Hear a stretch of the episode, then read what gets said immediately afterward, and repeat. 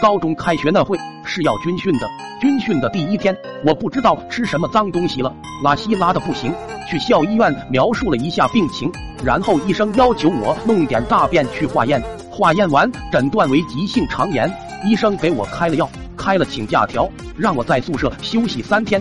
刚开学那会，太阳是最火辣的。同学们都很羡慕我。中午吃完午饭，我正躺在宿舍准备午睡。我宿舍有一同学叫晶晶，详细询问了我看病的全过程。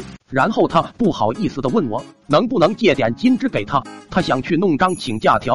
我脸皮薄，不好意思拒绝，就去厕所拉了点，用饮料瓶的盖子接了一些给他。他如获至宝的接过去，小心翼翼的捧着，开开心心去校医院了。没多久。他就神采奕奕的拿着请假条回来了，下午便如愿以偿的躺在了宿舍里。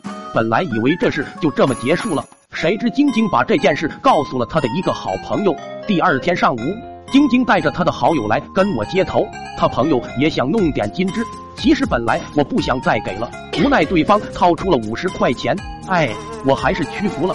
那天上午大概卖出了七八份，每次交易都很隐秘，一手交钱，一手交时。看到商机的我，索性连药都不吃了，生怕自己痊愈了。当天中午，不知道是谁走漏了风声，一下子来了好几十个人，他们在我宿舍旁边的厕所排起了队，队伍越排越长，很多不明就里的女生也纷纷加入了队伍。我不记得那天到底卖了多少金枝，我只记得那天我数钱数到手抽筋。当天晚上我躺在床上失眠了。多年以后，我该怎么跟人介绍我第一桶金是怎么挣的呢？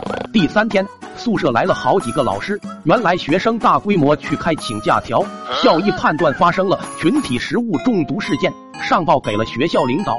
学校调查后，很快就查出了真相，我就是那始作俑者。我的第一桶金被没收了。校长开大会批评我，通报栏挂了半个月，我一举成名。三年的高中生活，走到哪都有人认识我。可这种出名，我真的不想要，太丢人了。我发誓，我再也不会干这么脑残的事了。于是，在大一军训的时候，我只是静静的当了一个买家，结果又引起了学校重视。调查发现，我是第一个买屎的，始作俑者还是我。